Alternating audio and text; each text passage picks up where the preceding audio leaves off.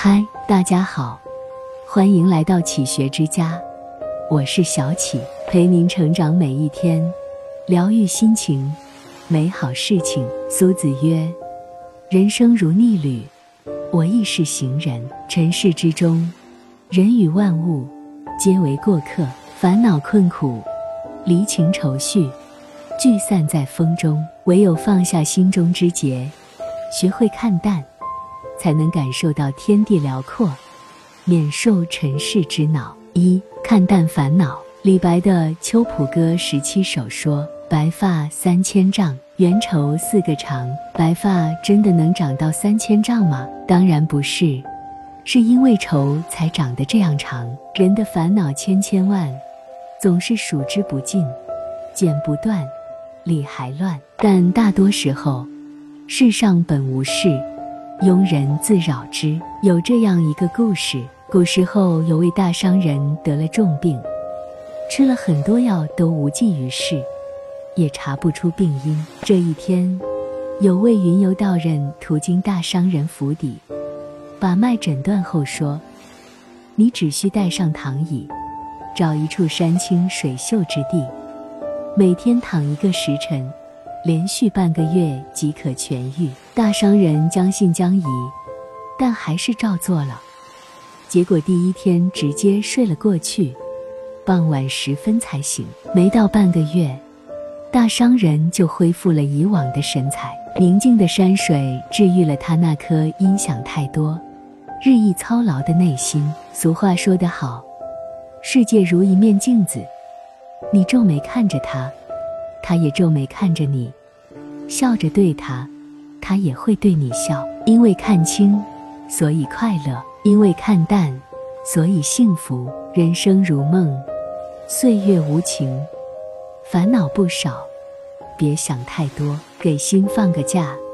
心态好，身体才会好。看淡得失。苏轼的《水调歌头》中写道：“人有悲欢离合，月有阴晴圆缺。”此事古难全，没有绝对的完美，更无真正的圆满。不去苛求完美，顺应自然之道，才能幸福释然。著名填词人刘勇，四次科举考试落榜四次，本是一心想要踏入仕途的他顿悟了，哪有那么多的完美？去坊间填词，做个白衣乡亲也无不可。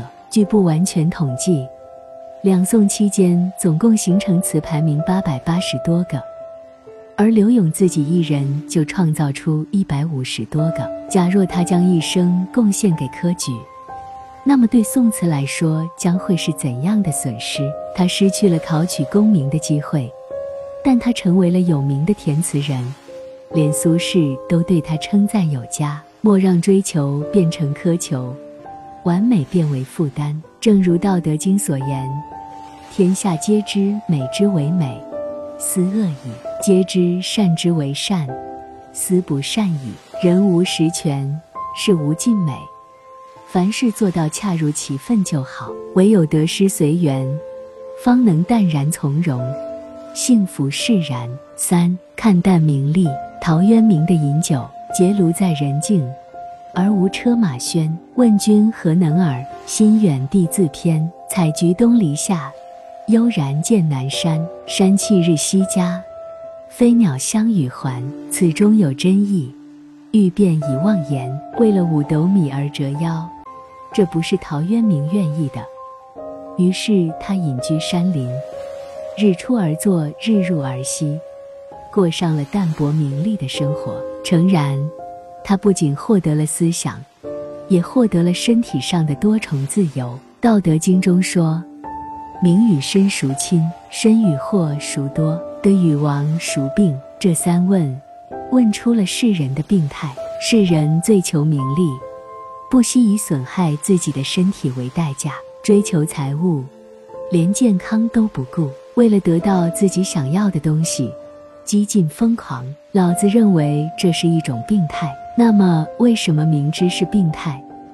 为什么还会有人去拼命追求呢？因为名利能让人获得一种虚幻的满足感，但你不要忘记，生死疲劳从贪欲起，少欲无为，身心自在。人要懂得知足，看淡名利，是一种生活态度，一种把功名利禄、金银财宝置之度外的洒脱。余生不长，千万别让名利占据了你人生的全部。真正聪明的人早已看淡名利，懂得知足常乐，才能过好此生。六祖慧能云：“本来无一物，何处惹尘埃？春来百花盛，秋往有皓月。夏蝉处处鸣，冬时皑皑雪。若是心中无事，便是人间好时节。生而为人，本就是过客。”何必去执着那些不该执着之事？浮生若梦，看淡皆是云烟。烦恼万千，想开便是晴天。这里是启学之家，让我们因为爱和梦想一起前行。更多精彩内容，搜“启学之家”，关注我们就可以了。感谢收听，下期再见。